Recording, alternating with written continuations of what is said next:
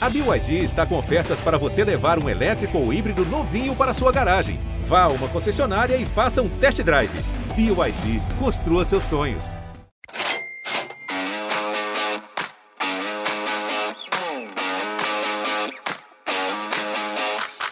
Olá, ouvintes do GE, eu sou o Rodrigo Capello, este é o Dinheiro em Jogo. Hoje nós vamos entender mais sobre streaming, TV aberta, hábitos de consumo e tudo com base em uma pesquisa exclusiva aqui do nosso podcast. Para esse episódio, eu tenho a participação do Rafael Plastina. Ele é o proprietário, sócio proprietário da Sport Track, uma empresa que trabalha com gestão no esporte e tem muito dado para compartilhar. E ele é também especialista em marketing. Tudo bem, Plastina? Tudo bem, Capelo. Prazer enorme estar com você novamente e conversar um pouco com a sua audiência tão qualificada. Obrigado pelo convite. Te apresentei adequadamente porque você já participou do podcast aqui algumas vezes. Então, como já é de casa, eu já nem me preocupo mais em perguntar como você quer ser apresentado é, antes, né, nos bastidores. Então, agora gravando, já me diga, eu te apresentei direito? apresentou direito, apresentou corretamente, mas eu queria acrescentar também em primeira mão aqui, é, publicamente, que além da Sport Track, hoje eu tenho um novo empreendimento, sócio fundador dos Convocados, uma consultoria em gestão é, de futebol, aquisição, estruturação de clubes, tanto no Brasil quanto fora dele. Então é, é, um, é um, novo orgulho, é um novo filho. Eu fico muito feliz de ter esse, esse novo empreendimento na minha, na minha história. Entre os convocados, além do Rafael Plastina, tem o César Grafietti, o Rodolfo Cussarev, o Rock Júnior e tem mais um elemento que eu não estou lembrando, né? Tem mais um, um sócio aí. Sim, tem mais um sócio, tem o René Pinheiro, René Anunciação, que é nosso sócio, nosso parceiro, é, especialista na parte de negócios internacionais, atletas, e, e é, é, é, o nosso elo com o mundo lá fora. Muito bem, recomendo ao nosso ouvinte que fique de olho nos convocados, porque tem notícia surgindo em breve e esse vai ser um nome que vocês vão ouvir com mais frequência.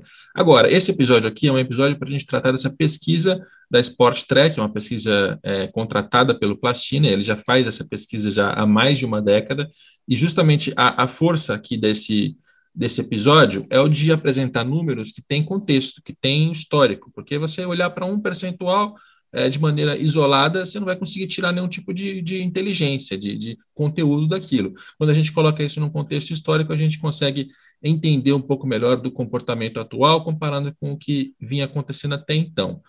Nós vamos falar nesse episódio, para te servir como um, um, sumário aqui, vamos tratar de streaming, é, quais são as pessoas né, que dizem preferir assistir ou que assistem conteúdos via streaming no esporte. A gente vai tratar tanto de futebol, fazendo uma divisão de clube a clube, cada torcida, quais são as torcidas que mais consomem conteúdo via streaming, e vai também tratar de outras modalidades esportivas, de outras tribos, como o Plastina chama, em que a gente vai entender quais são, é, entre os outros esportes, dividido a cada um deles, quais são os torcedores que acompanham mais desse esporte via streaming.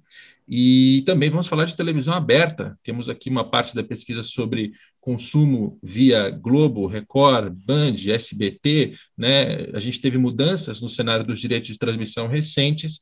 A gente vai sentir os resultados disso por meio dessa pesquisa. Antes de entrar no conteúdo, Plastina, eu acho que é uma boa a gente colocar aqui aqueles dados fundamentais de é, metodologia, né? Para as pessoas entenderem quão confiável é a pesquisa que você contrata. Então, a edição 2021 da pesquisa Sport Track, como é que você a descreve? Perfeito, Capelo. Ótimo, ótimo, ótima oportunidade, porque é uma obrigação de todo, toda consultoria, todo instituto, detalhar a sua metodologia. Nós usamos painel digital, a nossa pesquisa foi feita é, na primeira quinzena de dezembro de 2021, tá? com uma amostra total de 2.130 pessoas, representativa da população brasileira, com a margem de erro de dois pontos e o intervalo de confiança de 95%. Lembrando que essa é a nossa 12 edição de um questionário altamente testado, é, é, corrigido, modelado para refletir os hábitos de consumo uh, de esportes, consumo de mídia, consumo de marcas e de produtos ao longo dos anos, e, fechando, é a relação entre marcas, esportes e consumidores. Muito bem, esse conteúdo você está tendo acesso aqui em primeira mão, com exclusividade. mas é bom saber, né? A pesquisa ela é gigantesca, ela tem várias respostas em vários várias questões diferentes. A gente aqui vai pensar apenas essa parte de streaming, até porque se a gente contasse tudo que tem dentro da pesquisa, a Rafael Plastina não faria negócio no mercado, ele só entregaria de graça e não faz nenhum sentido. Né? Então, isso aqui é um aperitivo para que você, nosso ouvinte, seja você um torcedor leigo, seja você alguém do mercado, entenda é, um pouco dessas, dessas tendências. E esse assunto, né, até ainda antes de entrar nos dados efetivamente, eu queria é, contar um pouco mais da importância de tratar desse assunto, Plastina, porque a gente está num cenário em que, tratando de futebol, os direitos de transmissão vão ser vendidos muito em breve. Se não começar nesse ano agora de 2022, certamente em 2023 esse processo tem que acontecer porque os contratos que estão em vigor, eles valem até 2024 de Campeonato Brasileiro. A partir de 2025 já começa um novo ciclo. E a gente tem também uma conversa de fundação de liga dos dirigentes que estão se juntando e um ponto fundamental dessa história são os direitos de transmissão. Então, quem entender de, de antemão, né, com antecipação, como é que esse mercado está se comportando, qual é o, o, o, a tendência em termos de hábito de consumo de streaming, vai largar na frente nessa, nessa venda desses direitos de transmissão. E, e, repito, a gente vai falar de vários outros esportes aqui também, mas o futebol, logicamente, tem essa, essa, essa força. É, e você me mandou um áudio antes da gente começar a gravar em que você falou exatamente disso, do porquê você queria tratar dessa pauta. Queria que você repetisse as mesmas palavras, para não rodar o áudio, porque eu gostei muito do áudio, queria que você repetisse as mesmas palavras. Por quê? Porque é importante tratar desse assunto. Perfeito, Capelo. Não sei se eu vou conseguir repetir com as mesmas palavras, mas é, hoje, é, nesse, nesse trinômio que você falou, né? Aproximação da janela de negociação dos principais direitos, formação de liga, eventual formação de liga, transformação dos principais clubes do Brasil em SAF. É, se fala muito de aspectos jurídicos, se fala muito de aspectos financeiros, de aporte de capital, de formas de aporte de capital, segurança jurídica. Ok, perfeito, tudo isso faz parte do processo, mas no final das contas, quem provê o dinheiro para dar o retorno de todo esse investimento, de toda essa transformação, são as linhas de receita. E essas linhas de receita se fala muito pouco, se conhece muito pouco na ponta do consumidor. Então, a gente pensou aqui, de fato, alguns dados para dar uma chacoalhada no mercado e mostrar para o mercado: olha, existe uma transformação acontecendo, mas não se sabe eventualmente se essa transformação vem na velocidade que os presidentes de clubes esperam, que eventualmente os investidores querem em termos de retorno para o seu investimento, como se daria a saída desses investidores. Então, são dados altamente relevantes do ponto de vista estratégico para a tomada de decisão em três pilares fundamentais que hoje é, é, norteiam o futuro, né, no caso específico, do futebol brasileiro. Muito bem. A primeira pergunta aqui, cuja resposta a gente vai apresentar de maneira detalhada, clube a clube, modalidade a modalidade, é Quais serviços de streaming você costuma usar para acompanhar, assistir ou se informar sobre esportes? E aí, os percentuais que a gente vai apresentar agora, eu sei que em áudio isso é mais difícil, então eu vou economizar nos números para ficar mais claro. Né? A gente vai citar cada um e, e, contextualizar na sequência. Os percentuais que a gente vai apresentar aqui é, mostram quanto, é, quanto dentro de cada tribo existe, né, tem esse consumo de esporte por meio de plataformas de streaming. E o dado geral da pesquisa inteira é o seguinte: em 2020, 18% dos entrevistados disseram que acompanhavam algum esporte via streaming. Em 2021, 23%, ou seja, teve um aumento aí de 5 pontos percentuais nessa, nessa comparação entre 2020 e 2021. É, é, até curioso, né, Plastina, porque 2020 já é um ano de pandemia, então não dá para dizer que, ah, não, é, é, um ano atípico em que as coisas é, mudaram, porque o mundo pré-pandemia era totalmente diferente. Não, a gente está tratando de dois anos em que as pessoas já estão nesse cenário de pandemia e possivelmente pós-pandemia, quando, quando ela finalmente acabar, em que é, o, digital ficou mais forte, né? as pessoas acompanham mais esses conteúdos, o, o, modelo Netflix se espalhou, você tem várias opções hoje, então a gente não está tratando de um mundo antigo, né? a gente está pegando um recorte recente, 2020 versus 2021, e está percebendo que as pessoas elas estão cada vez mais participando, mas ainda com é, cerca de um quinto dessa, dessa população que você pesquisou, né? Ou seja, é uma tendência, está crescendo, mas ainda não é assim dominante. Estou fazendo uma conclusão correta ou, ou ignorante aqui? Não, você está você tá fazendo uma conclusão correta. É, é, muito comum, Capelo, quando você não tem é, histórico e conhecimento dos números e de sua evolução, a primeiro momento as pessoas dizerem, pô, mas esse número é baixo. Acontece muito isso nos índices de lembrança de marca, de lembrança de patrocinadores. E, e eu costumo é, responder a meus clientes da seguinte forma: é, por que, que você considera esse número baixo?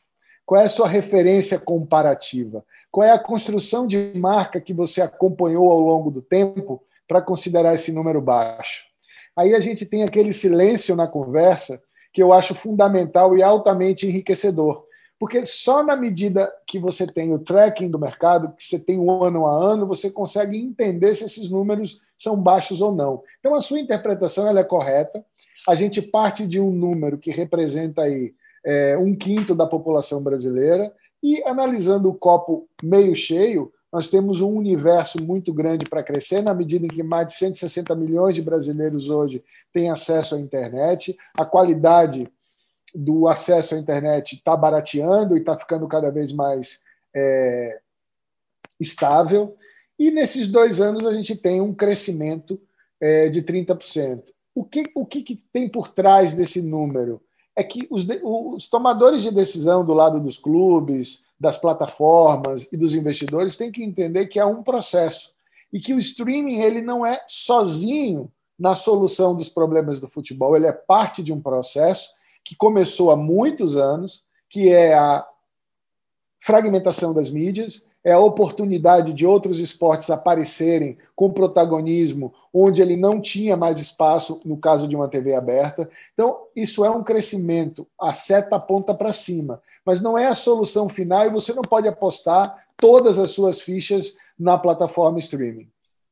Eu vou tentar é, colocar essa mesma conclusão em outras palavras que você está dizendo é que no momento em que a Liga de Clubes se formar e for fazer a venda desses direitos de transmissão é, em 2022, 2023, eles têm que ter em mente que o streaming ele já, já está presente, ele já é consumido, uma parcela relevante da população está consumindo, cada vez mais consumirá, mas ainda não é do tamanho, por exemplo, de uma TV aberta para substituir, para dizer assim: olha, não vamos vender os direitos para a Globo, vamos tirar o futebol da TV aberta, porque isso não nos interessa, porque agora a realidade é o streaming. Você, se tivesse nesse, nesse sapato e fosse tomar essa decisão, você tentaria é, buscar uma, uma conciliação entre as mídias é, que já existem né, há mais tempo, TV aberta, TV fechada, e o streaming? Ou, ou então você iria para um radical e não, quero vender tudo para a Amazon e acabou? Capelo, vender tudo, vou começar de trás para frente, excelente pergunta. É, vender tudo para uma plataforma de streaming só se o dinheiro valesse a pena de tal forma que eu pudesse abrir mão de 5, 10 anos de atender a 100% dos meus consumidores, dos meus fãs. Só teria que ser uma troca meramente financeira e isso não é possível. Né? Já está provado que isso não é possível. Por outro lado, a gente tem que entender outro elemento do cenário nacional, que é a configuração do país. O Brasil é um país continental, com alta desigualdade social e com uma única, um único meio que penetra na população inteira, ou seja, 97% da população que é a TV aberta. E a TV aberta ela tem um papel histórico de construção do futebol, não só nas transmissões de quarta e domingo, mas no uso de sua grade para transformar o futebol e atingir os mais diversos públicos. Ou seja, no período em que a Globo foi é, a parceira do futebol com exclusividade, ou ainda é no caso do futebol do Campeonato Brasileiro, ela usa o Bom Dia Brasil, ela usa o Jornal Hoje, ela usa o Globo Esporte, ela usa o Jornal Nacional, ela usa as novelas quando ela pode para divulgar o futebol, divulgar o Campeonato Brasileiro, divulgar clubes. Tivemos até novelas temáticas, inclusive até é, ressaltando muito o meu Bahia em uma das novelas, com um torcedor é, do clube como personagem. Então, esse é o papel da TV aberta e também deveria ser o papel do streaming. Mas aí nós temos uma questão de alcance. A TV aberta ainda alcança muito mais gente do que o streaming. Por outro lado, o streaming vem para ser um parceiro um parceiro que vai pautar também a TV aberta e que vai gerar um tipo de conteúdo para um tipo de fã do futebol, um tipo de fã do esporte que já tem interesse em ter acesso a um conteúdo distinto. Tem pessoas hoje que não querem assistir uma partida toda, mas gostam de assistir os números, os comentários, os highlights, os gols. Isso acontece muito no mercado americano. Inclusive, até, salvo engano, a NBA já tem uma fragmentação tão grande na sua venda de streaming que me parece que o, o fã pode até comprar o quarto-quarto para assistir, não o jogo inteiro. Então, o streaming vem para esse tipo de, de consumidor fragmentado, é, eventualmente mais jovem e que também precisa receber conteúdo. Então, demorei um pouco na resposta porque a pergunta foi complexa. É necessário que o streaming esteja, ele não substitui ninguém, na minha visão. Ele complementa e ele endereça novos públicos que precisam de conteúdos mais específicos. É, eu perguntei nessa linha, sabendo que a pergunta é difícil, porque às vezes eu tenho a impressão de que quem está analisando o mercado, né, quem está tentando ler a situação, se leva por uma euforia de uma novidade, que evidentemente é uma novidade que chegou para ficar, eu não vejo mais um mundo que não tem streaming, ou que não, as pessoas não consumam conteúdo sob demanda pela internet, é, mas a pessoa se leva pela euforia e acha que vai haver uma revolução e que vai, vai se implodir tudo que já estava antes e na realidade não funciona assim, e não é assim em mercado algum, né? Se você olhar para o futebol europeu, se você olhar para os esportes americanos, as televisões abertas, as televisões via satélite, você tem alguns nichos que estão crescendo ou, ou, ou diminuindo, mas todas elas continuam a fazer parte dessa cartela. Né? Então, de maneira prática, seria assim: se a Amazon, eu estou dando a Amazon como exemplo só porque ela já está nesse mercado e demonstrou apetite por ele, mas pode ser qualquer outra empresa similar ou concorrente a ela. Se a Amazon chega e oferece é, 4 bilhões de reais para comprar os direitos do Campeonato Brasileiro, que hoje estão em mais ou menos 2 bilhões por ano, né? É, se ela oferece muito mais dinheiro, aí o dirigente pode até fazer conta e falar assim: ah, não, por esse dinheiro aqui eu vou abrir mão de ter uma exposição na TV aberta, eu vou abrir mão dessa promoção do conteúdo que eu tenho na grade da Globo, eu vou abrir mão de, de acessar a população brasileira como um todo, que seria algo assim é, antidemocrático, pra, talvez não seja a palavra adequada, mas seria antidemocrático, mas em troca do dinheiro eu, eu, eu, topo correr esse risco. Só que, assim, a gente sabe que é muito, é muito improvável que chegue uma proposta de um player novo, sozinho, comprando um negócio desse, dessa monta, né? Então a gente está aqui num campo só hipotético é, é, quebrando um pouco a cabeça, e eu, eu, acho que a resposta, no fim das contas, vai ser essa. É, os direitos eles têm que ser conciliados e compostos numa, numa estrutura em que você consiga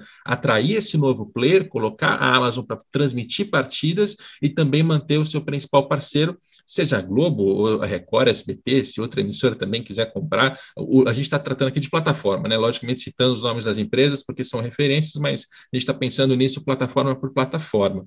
É, e tem uma tem uma questão aqui, você até falou de público jovem, que eu acho que vale a pena a gente explicar em relação à metodologia. Porque a sua pesquisa ela tem é, 2.130 entrevistas, elas, essas entrevistas foram feitas em dezembro do ano passado, entre o dia 15 e o dia 21, e os participantes, né, os entrevistados, eles têm a, a, a, eles representam a demografia da população brasileira, porque é uma pesquisa feita com amostragem, é uma pesquisa séria. Agora, tem um detalhe, né, Plastina? Não são todas as idades. Tem uma idade é, mais baixa, que é muito difícil de fazer pesquisa, e abaixo que de 16 anos? É, na verdade, na verdade, o corte é a partir de 16, né? abaixo de, de 15 tem questões jurídicas e legais que precisam ser tratadas de outra forma. Então, os próprios painéis que fornecem é, o acesso a esse público, eles bloqueiam isso, então tem toda uma questão jurídica. Então, é uma amostra representativa da população 16 mais. Agora, Capelo, se você me permite um último comentário anterior, a, é, referente à pergunta anterior, eu acho que tem um passo atrás que o futebol precisa dar, que alguns esportes já deram, como o basquete, o NBB já deu, que é controlar a produção do seu conteúdo. A partir daí, quando o, o campeonato, quando a competição produz o seu conteúdo, desonera o parceiro de televisão e você pode construir mais essa parceria fragmentada com conteúdos específicos e endereçados para cada um dos públicos.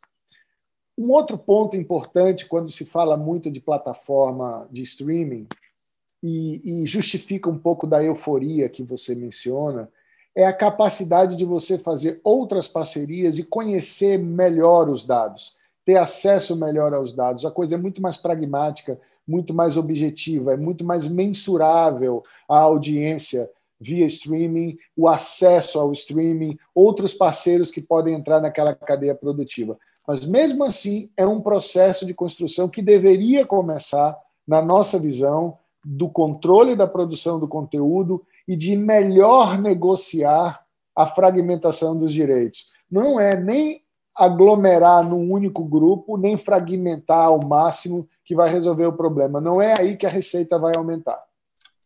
É, esse é um problemaço também, é, é essa fragmentação dos direitos, de maneira que o torcedor já nem sabe mais onde vai passar, e se quiser assistir tudo, vai ter que desembolsar 500, é, 500 é, é, lugares diferentes, 500 assinaturas diferentes para consumir esse conteúdo. Esse é um outro problema que está é, tá surgindo nesse novo cenário em que os direitos de transmissão são repartidos entre televisão aberta, televisão fechada e o que a gente chama aqui de pay-per-view, streaming, né? Na prática, um concorre com o outro. É, vamos, vamos, entrar de fato agora nos números. A gente começa pelos clubes de futebol, fazendo uma, uma diferenciação aqui. Né? A, a, base de comparação vai ser a mesma do dado principal que eu apresentei, 2020 contra 2021, e eu vou citar os percentuais. Por exemplo, corintianos que responderam essa pesquisa do Plastina, é, qual é o percentual desses, desses entrevistados que consome esporte, né, logicamente futebol, via streaming? Em 2020, 18%. Em 2021, 23%. Cresceu. São Paulo, 21% em 2020, 29% em 2021. Cresceu. Palmeiras, 23% em 2020, 27% em 2021, também cresceu. Agora vem é, o primeiro em que tem uma diferença aqui, é, em que vai diminuir. O Santos teve 28% em 2020, um número até mais alto do que os outros clubes que a gente acabou de citar aqui, é bom ter isso em mente. Em 2021 tem um, um percentual menor, 24%. É, a gente ainda vai mostrar que isso aconteceu no Rio de Janeiro também, mas eu começo antecipando essa, a sua explicação, Plastina. Pode ter alguma relação com a idade da torcida do Santos, que é, mapeada por pesquisas, é, você tem uma, uma torcida que é um pouco mais velha? Boa pergunta, Capelo. É, veja, é, uma flutuação de um ano para o outro, ela é natural. A gente, como a gente separou aqui oito clubes, né, os quatro principais do eixo Rio-São Paulo, a gente tenta analisar olhando o padrão. Né? eu sei que você vai continuar no Rio de Janeiro, mas o padrão aqui é de aumento né? É, seis dos oito, dos oito clubes crescem, como cresce na amostra da população, apenas dois caem. É, e o que você já citou, que é o Santos, pode ser uma mera flutuação de um ano para o outro, até porque, como você bem disse, ele parte de um índice alto em 2020, é, mas pode ser também por conta de uma sensibilidade maior né, ao streaming do perfil do torcedor Santista. Então, de fato, o torcedor Santista, quando a gente olha o perfil ao longo da história da, das nossas ondas de pesquisa, ele é sim um perfil mais masculino e mais maduro, como é de alguns outros clubes no Brasil. Então, essa pode sim ser uma explicação é, é, razoável para essa, essa flutuação. Tá vendo? Quando você chega na idade do plastina, você já não diz mais velho, você diz maduro.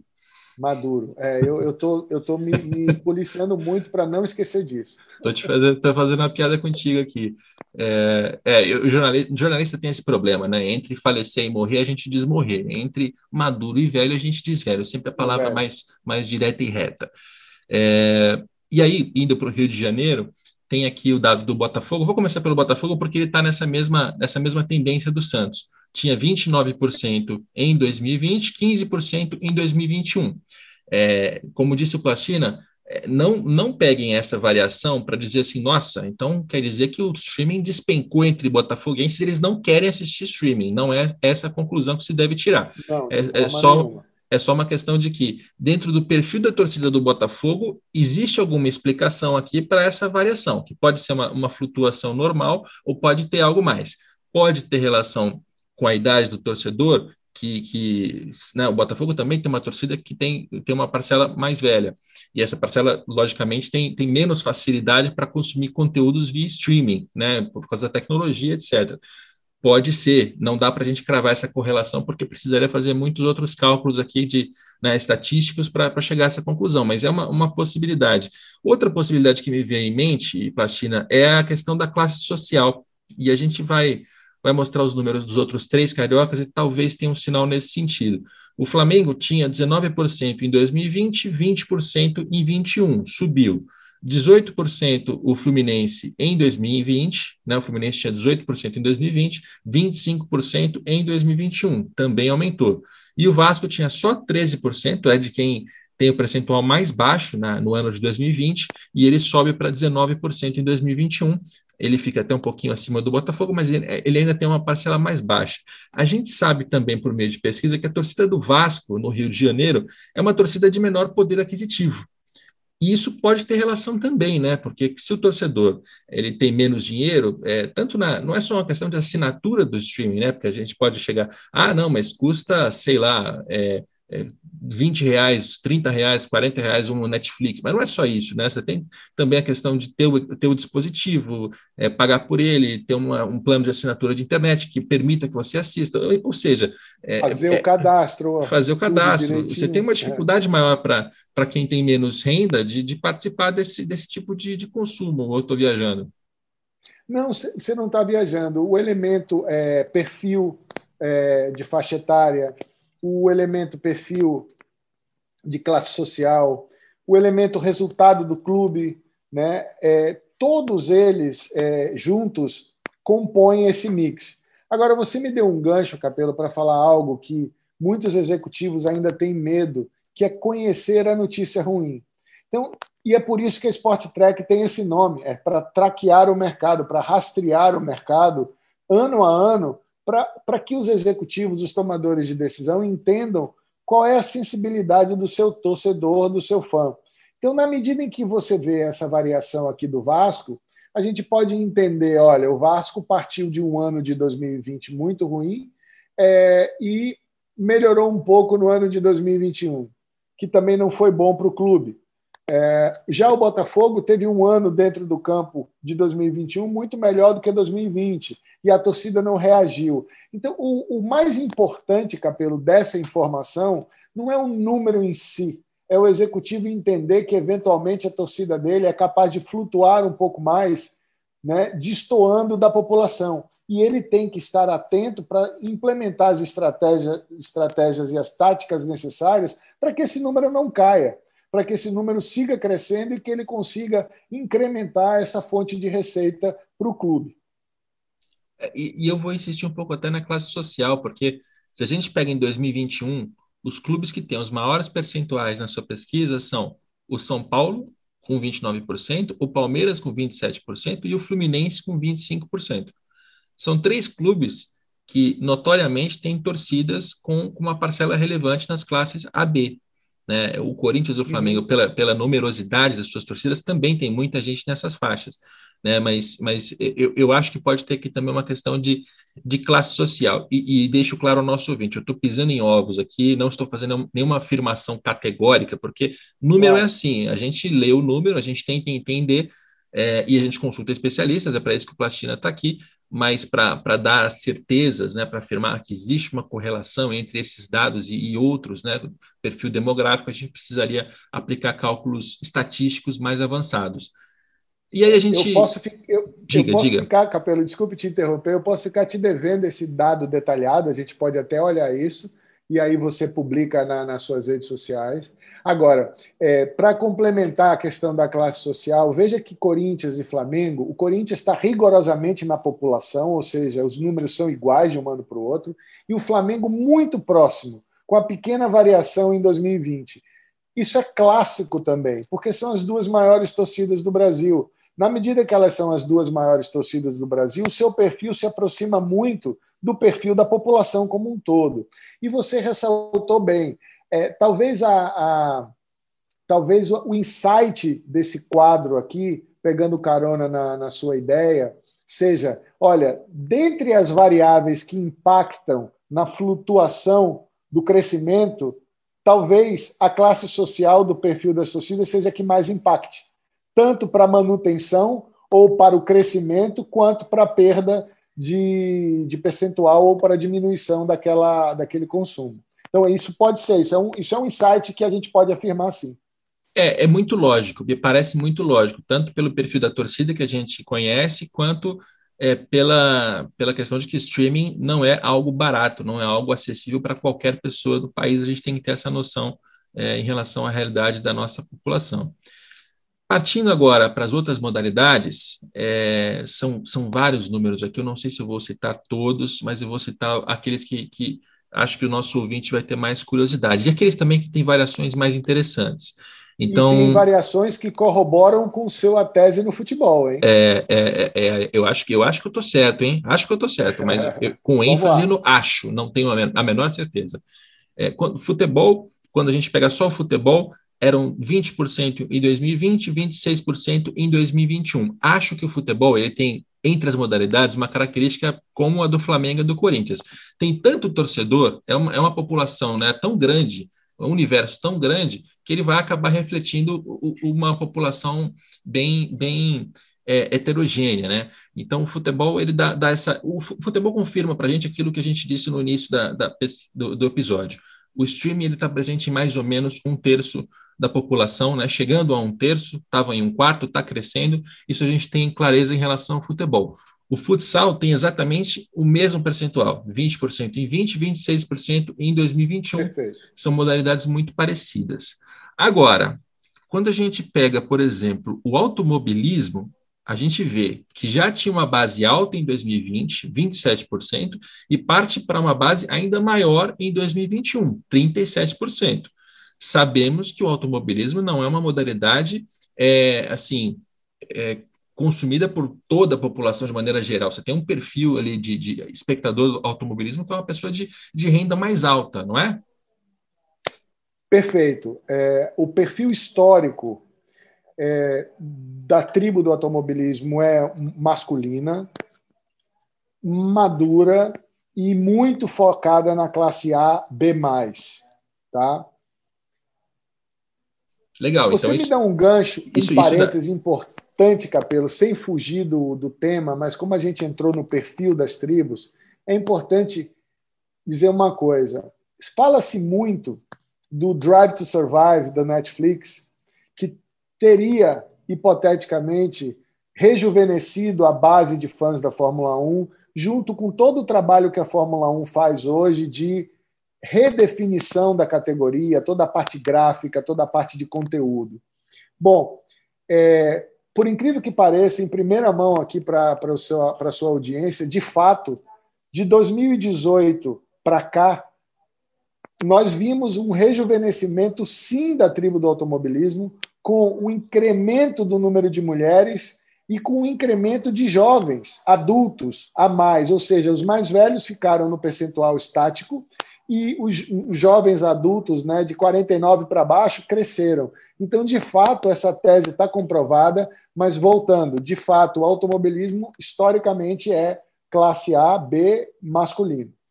Legal. É, eu acho que é mais um indício de que, de que essa linha de raciocínio pode estar correta, de que é, modalidades e ou clubes com, com bases de, de fãs, né, de torcedores, é, que têm mais dinheiro vão ter um pouco mais de facilidade nesse início de, de streaming, mas como bem frisa o Plastina, isso aqui é um, é um, é um retrato de um filme que está acontecendo, né? Então, o que o, o que o gestor do esporte vai, vai fazer, olhar para o dado, entender qual é a posição que ele está hoje e onde ele quer chegar. Se o automobilismo tem um perfil histórico que é de homens mais velhos e com mais dinheiro, e ele quer rejuvenescer, quer ter mais mulheres, ele vai trabalhar para isso, e como vem, como vem mostrando os números do Plastina, está funcionando. Deixa eu pegar aqui uma outra modalidade que aponte uma, uma variação interessante. Surf, surf é muito legal. Surf e skate são duas modalidades que são, é, que vou chutar aqui, me parecem modalidades bem jovens, assim, de pessoas com perfil mais jovem, é, e eles variaram positivamente, assim, com, com incrementos bem interessantes. No caso do skate, tinha 20% dos entrevistados, essa pesquisa do Plastina dizendo que acompanhava a modalidade via streaming, em 2021, 29%. E o surf passou de 14% em 2020 para 29% em 2021. Foi o maior crescimento entre todas as modalidades, foi o surf. E aqui eu vejo um, um resultado de um esforço muito grande que, que a comunidade do surf tem feito para expandir os seus horizontes, né? para mostrar que é um, é um esporte mais. É, eu estou pensando num sinônimo para cool, para não ser, né? Porque é, é, um esporte interessante para todo tipo de tribo, não só para aquele, aquele é, surfista de uma cidade praiana, que, entendeu? Você tem, você tem um estereótipo do surfista que é muito claro, e eles estão tentando quebrar esse estereótipo para expandir os seus horizontes. É, do pouco que eu conheço de surf, eu sei que eles estão fazendo esse movimento. E isso, em algum momento, vai se refletir aqui também nessa pesquisa, né, Plastina? Já, já se reflete, Capelo, você traz aqui mais alguns elementos que compõem essa grande equação de análise, tá? Que são os jovens, são tribos muito jovens, e esportes que têm um pouco de dificuldade de exposição na grande mídia e de difícil entendimento das regras também.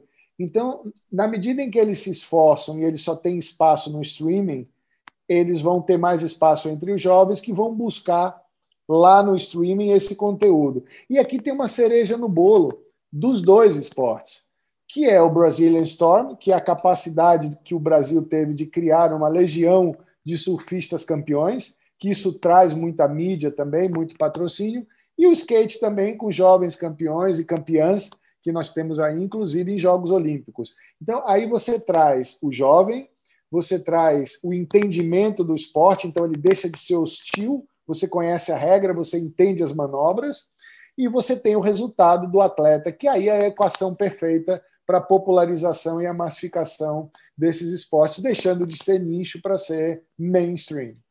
Muito bem. Tem o tênis. O tênis eu deveria ter citado antes, mas eu não, eu não bati o olho é, em tempo para isso. Mas o tênis ele teve o menor crescimento de 2020 para 2021 entre todas as modalidades. Quer dizer então que é, é má notícia? Não, muito pelo contrário, porque eles já partiram de uma base alta. Em 2020 o tênis tinha 33% dos seus é, espectadores aqui, né, dentre esse universo de entrevistados, dizendo que assistiam via streaming. Em 2021 34%, então teve um crescimento só de um ponto é, percentual, mas a gente está falando do, do esporte que tem, já tinha maior base em 2020, em 2021 continua entre as principais. Mais uma vez, tenho a impressão de que tem muito da classe social aqui, porque a gente sabe também Perfeito. que o espectador do tênis é um espectador de classe AB, né, ou de classe A, ou AAA. Você tem, você tem um perfil de, de espectador que é, tem, tem claramente mais dinheiro, tem mais acesso à tecnologia, mais facilidade para consumir tudo isso.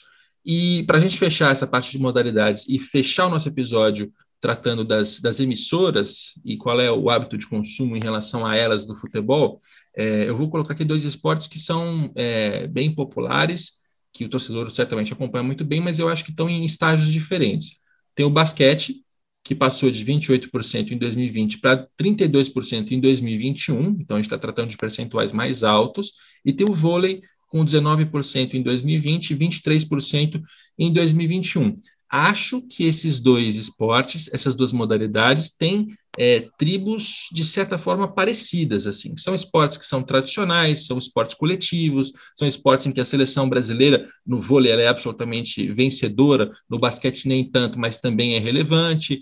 É, e, e, são modalidades que, que me parecem é, similares. Me corrija se eu estiver falando bobagem e me fala. É, tem uma diferença aqui em termos de estágio. O basquete, por ter começado um processo via NBB de partir para o streaming mais cedo, ele construiu essa base antes do vôlei, que agora precisa se, se desdobrar para chegar nessa, nesse crescimento? Capelo, eu acho que pela primeira vez na vida eu vou dizer que discordamos. É... Não, não, discordar não, você vai dizer que eu estou errado. Fica absolutamente é, à vontade para fazer o... isso. o basquete e o vôlei é, o que tem em comum os dois em termos de modalidade? Modalidades tradicionais e modalidades queridas no Brasil, respectivamente vôlei em segundo e basquete em terceiro. Fora isso, são modalidades completamente distintas. Ah, basquete, ah, contato, lifestyle, uma conexão muito grande com a NBA, com música, ah, com estilo de vida. O vôlei, uma modalidade altamente vencedora no Brasil, no masculino, no feminino, algo raríssimo de acontecer, onde inclusive as mulheres recebem mais dinheiro do que os homens. Uma modalidade altamente vencedora na praia, tanto no homem quanto na mulher. Uma modalidade com muita visibilidade na TV por assinatura, na TV aberta, enquanto o basquete, por conta do fracasso da seleção brasileira em vários anos, desapareceu.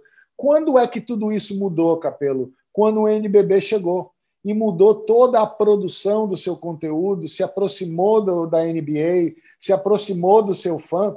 E essa diferença que você coloca aqui, pró-basquete no streaming, ela é fruto do trabalho dessa turma. Ela é fruto da reação desse fã, desse lifestyle. E enquanto tribo, Capelo, eu vou te dizer uma outra coisa em termos de perfil. A tribo do vôlei é a tribo mais feminina que tem onde as mulheres são maioria. Isso não é bom nem é ruim, é só a característica do vôlei, que está aí na mão do vôlei para trabalhar, como toda essa oportunidade do vôlei de crescer dentro do streaming. Lembrando, para a gente fechar, uma forma que eu gosto de ler esses dados, comparar com a população, ver se você está acima ou se você está abaixo, e depois comparar com seus pares, para você traçar os seus gols e os seus objetivos de, seus KPIs de avanço. Então, veja, o vôlei está dentro da população. O vôlei não está nem para baixo nem para cima. 19 e 23 está exatamente na população. O que está acima é o basquete. Então, nesse caso específico, em termos de streaming, o vôlei tem que olhar para o basquete e dizer: caramba, você é meu benchmark. Legal. Assim a gente tem uma noção clara de como funciona. O jornalista acha alguma coisa e quem tem os dados é, corrige. Quando eu tenho certeza do que eu falo, eu digo, Plastina, mas quando eu estou achando, eu digo, eu estou achando. E aí eu, eu, faço a pergunta exatamente para quem, quem entende res, responder. Em termos de tribos, estou corrigido. É, eu, eu, enxergava é, similaridades entre as modalidades, mas são tribos bastante diferentes. Em relação ao estágio de desenvolvimento, acho que eu não errei tanto, porque o basquete, de fato, ele tem uma base mais alta e, e, e eu estou aqui inferindo, pelo trabalho. mas acho que com justiça, que é pelo trabalho do NGB. É, pelo trabalho eu, do NBB. Eu, eu, diria com justiça absoluta. Sem dúvida alguma, é um elogio. É, é, é porque eu, eu, não cheguei a escrever, eu acho, em relação a isso, mas eu já converso com o pessoal lá há algum tempo e, e eles fizeram um baita de um trabalho para é, mudar a maneira como eles levam conteúdo para os para os torcedores, via redes sociais, via streaming, via. Eles tentaram, eles, eles experimentaram muito é, nesses últimos cinco anos, pelo menos, em termos de entrega desse conteúdo de mídia. Então, é, o basquete está bem colocado aqui porque fez, fez por merecer. E o vôlei, eu não estou dizendo que, é, não estou criticando, mas assim, está num estágio que me parece anterior e vai precisar trabalhar para melhorar esses percentuais. É, eu, eu preciso encontrar. Boa a parte boa é que os números estão aí para eles setarem os objetivos e correrem atrás. Exatamente. Eu preciso é, convidar alguém do NBB para falar sobre mídia aqui, porque eu acho que é um, é um, caso que a gente precisa estudar com mais, com mais carinho, com mais cuidado, e aí eu volto com os dados do Plastina e, e, e aprofundo isso com alguém do ramo. Para a gente eles fechar esse episódio. Clientes, eles, são nossos, eles são nossos clientes, eu, eu indico para você a pessoa certa. Maravilha, então eu vou, vou aguardar eu certamente conheço, mas eu, eu faço o convite e, e pego a sua recomendação.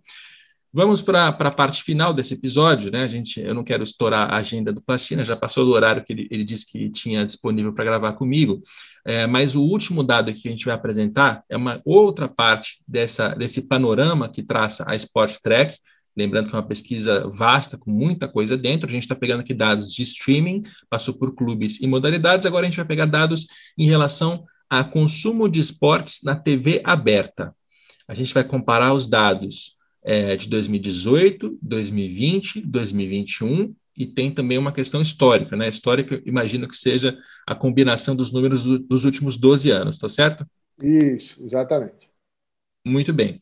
Então, quando a gente trata de tribo de futebol, vejam só, a Globo ela tem naturalmente a é o percentual mais alto, então 74% dos entrevistados no contexto histórico de todos os últimos 12 anos, 74% assistiram futebol na Globo, né, disseram isso pra, na pesquisa do Plastina, e a gente percebe que em 2018 são 59%, em 2020 54%, em 2021 57%.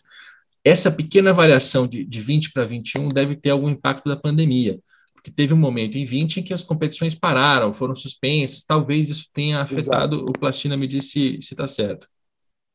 Está certíssimo. A tendência, no caso específico da Globo, se você é, isolar os dados históricos, né, 74%, e somar os três anos subsequentes, 18, 20 e 21, diríamos que há uma tendência de queda barra estabilidade dos últimos dois anos. Então, é, tem uma, uma estabilização aí que eu acredito que tem uma explicação técnica para isso, inclusive, por conta de toda a transformação, Capelo, que a gente vem é, experimentando na movimentação dos principais direitos de transmissão do futebol, né? Libertadores, Champions League, é, tem uma movimentação aí acontecendo e, e isso impacta no, no, no número. E, e, o que é legal desse dado, que eu vou deixar você explorar um pouco mais, é eu, um, um insight aqui muito importante. A gente não deve se iludir o consumidor, o fã de futebol, ele migra, ele vai atrás do conteúdo também. Ele percebe a movimentação e ele reconhece essa movimentação. Lembrando que essa é uma pergunta espontânea. Em que canal você, canal de TV aberta, você consome o futebol? No caso da tribo do futebol. Então você vê que há nas outros, nos outros canais uma, uma movimentação inversa, com relevância né, para Band e SBT. Então, e essa pergunta, ela é de múltipla escolha, né? A pessoa pode dizer, olha, eu assisto na Globo, na Band, na SBT e na claro. Record. Ela pode dizer todas, se ela quiser, Exato. certo? Exato. Ela é múltipla, exatamente. Então, o que, o que essa resposta está mostrando para a gente é, é, a noção que as pessoas têm de onde elas assistem esse, esse futebol. E aí, se você comparar, estava vendo essa, essa, esse padrão aqui. A Band, num contexto histórico dos últimos 12 anos, tem 35% de respostas. Em 2021, especificamente, tem 26%. Então, em relação ao contexto histórico, ela também está mais baixa, assim como a Globo. A Record, no contexto histórico, tem 19%.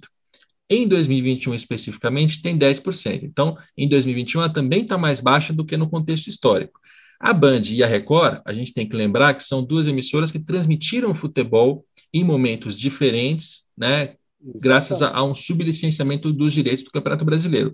Eu, eu tenho na minha memória, assim, muito fresca da, da minha adolescência, de ter jogos passando na Record com a narração do Nivaldo Prieto. Eu lembro disso. Exatamente. Assim como eu tenho muito, muito fresca também a memória de passar jogo de futebol na Band com narração do Luciano do Vale e com, com, com, comentários do craque Neto. Né? Então, essa memória ela fica. E, e o que a gente está vendo aqui é que em todas essas três emissoras, que tem clara relação com futebol, Globo, Band e Record, o percentual de 2021 ele é mais baixo do que o percentual histórico. Acho, aqui eu estou de novo entrando no campo do acho, mas acho que isso pode ter relação com a diversidade de plataformas, Plastina.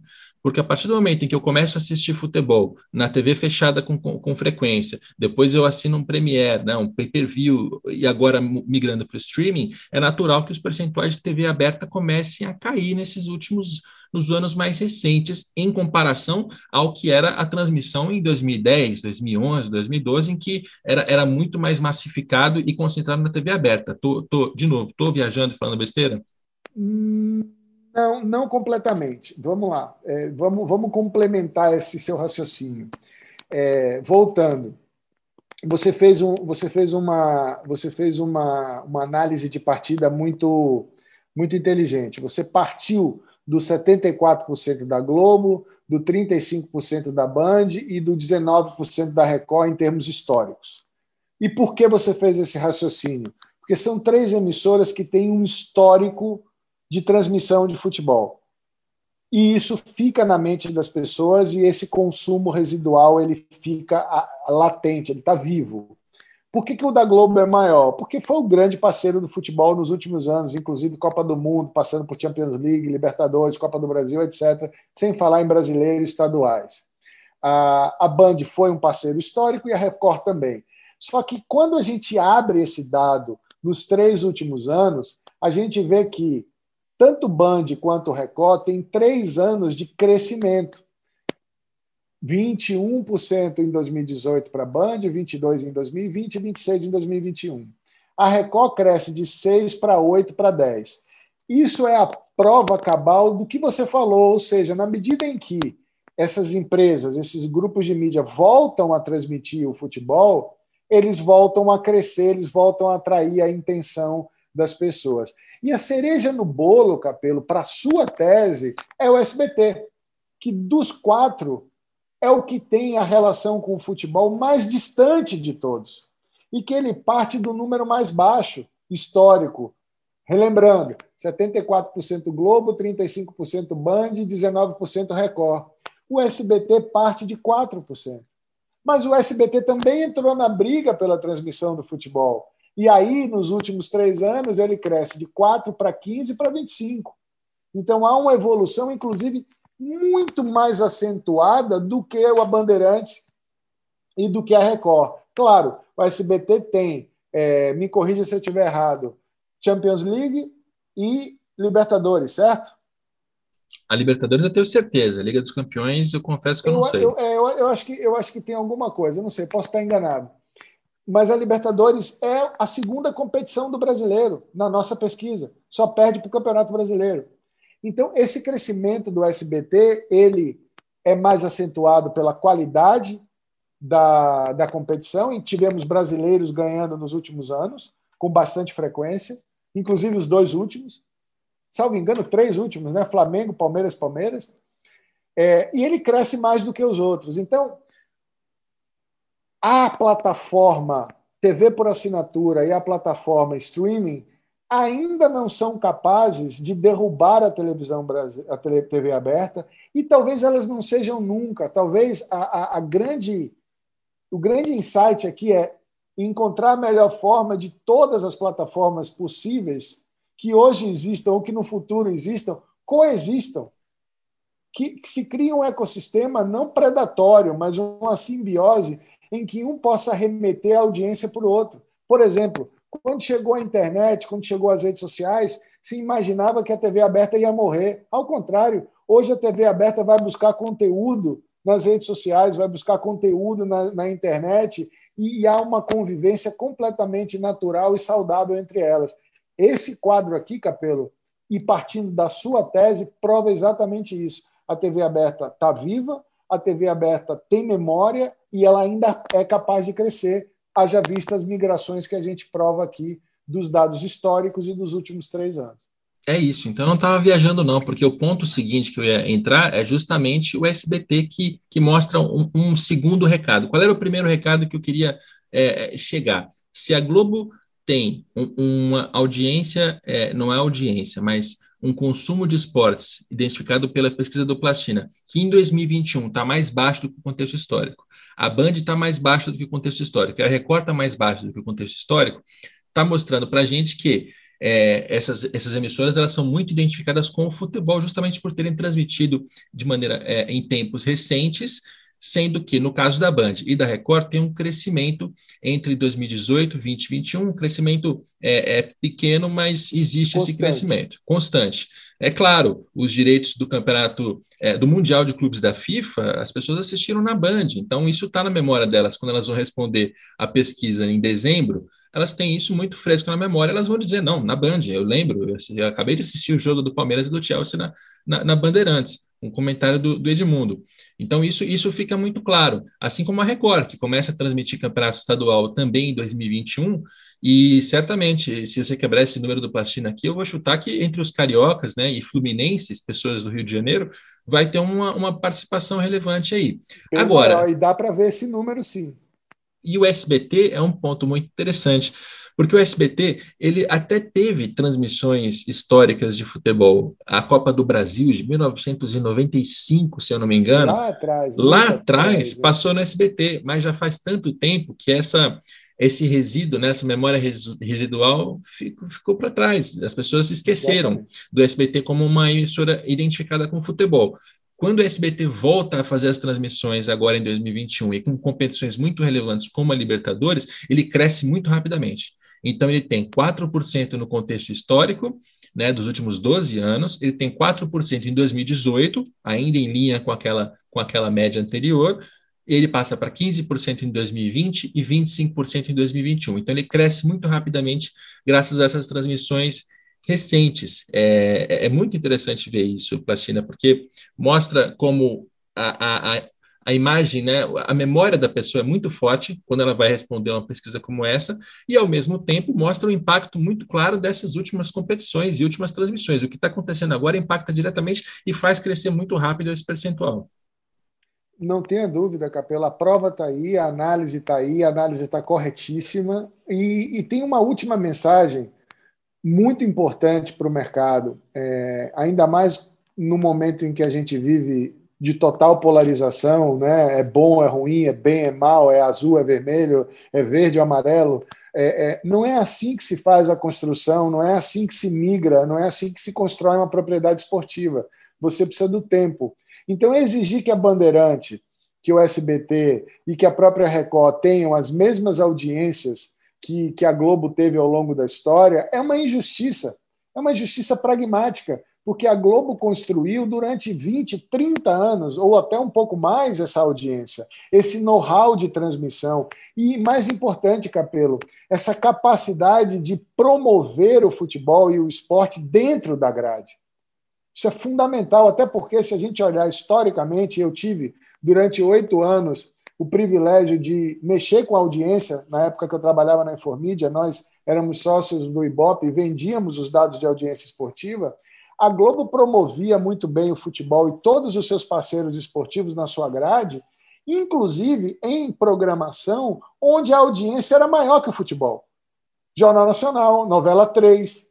Então, a, a, o futebol construiu a sua audiência, mas ele carregou também a audiência de outros programas.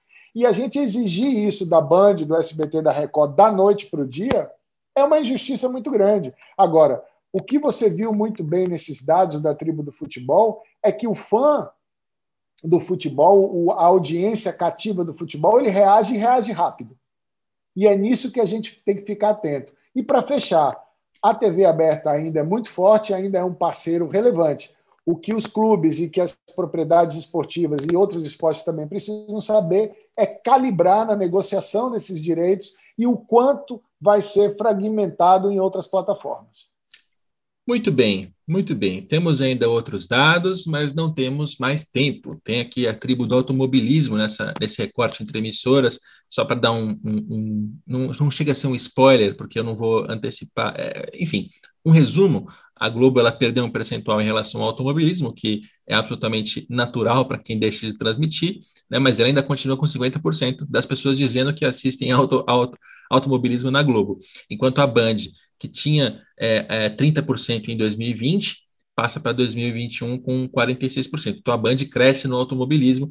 É, mais uma vez, o que a gente percebe claramente é que tem é, a memória da pessoa em onde ela assiste, em qual canal, e também tem uma, uma, digo, uma memória mais antiga, né? Uma, uma, questão histórica e também uma memória mais recente de onde está passando agora. Quem lembra, responde.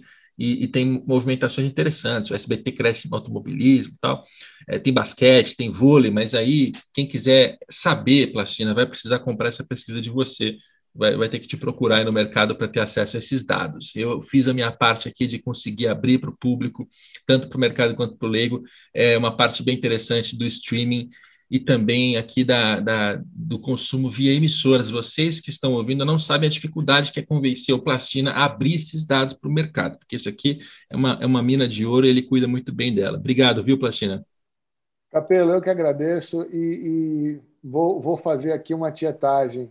Parabéns pelo seu trabalho, parabéns pela sua coragem. Você tem sido agente transformador do futebol brasileiro, né, com suas matérias, com seus estudos, com as suas denúncias, com a, com a sua coragem em peitar o mercado, em exigir que se fale a verdade, exigir que se faça o correto. Conte sempre comigo, conte sempre com a Sport Track, conte sempre com os convocados. Você tem uma legião de fãs por aqui. Muito obrigado. Eu que agradeço, Plastina, eu que agradeço, está exagerando.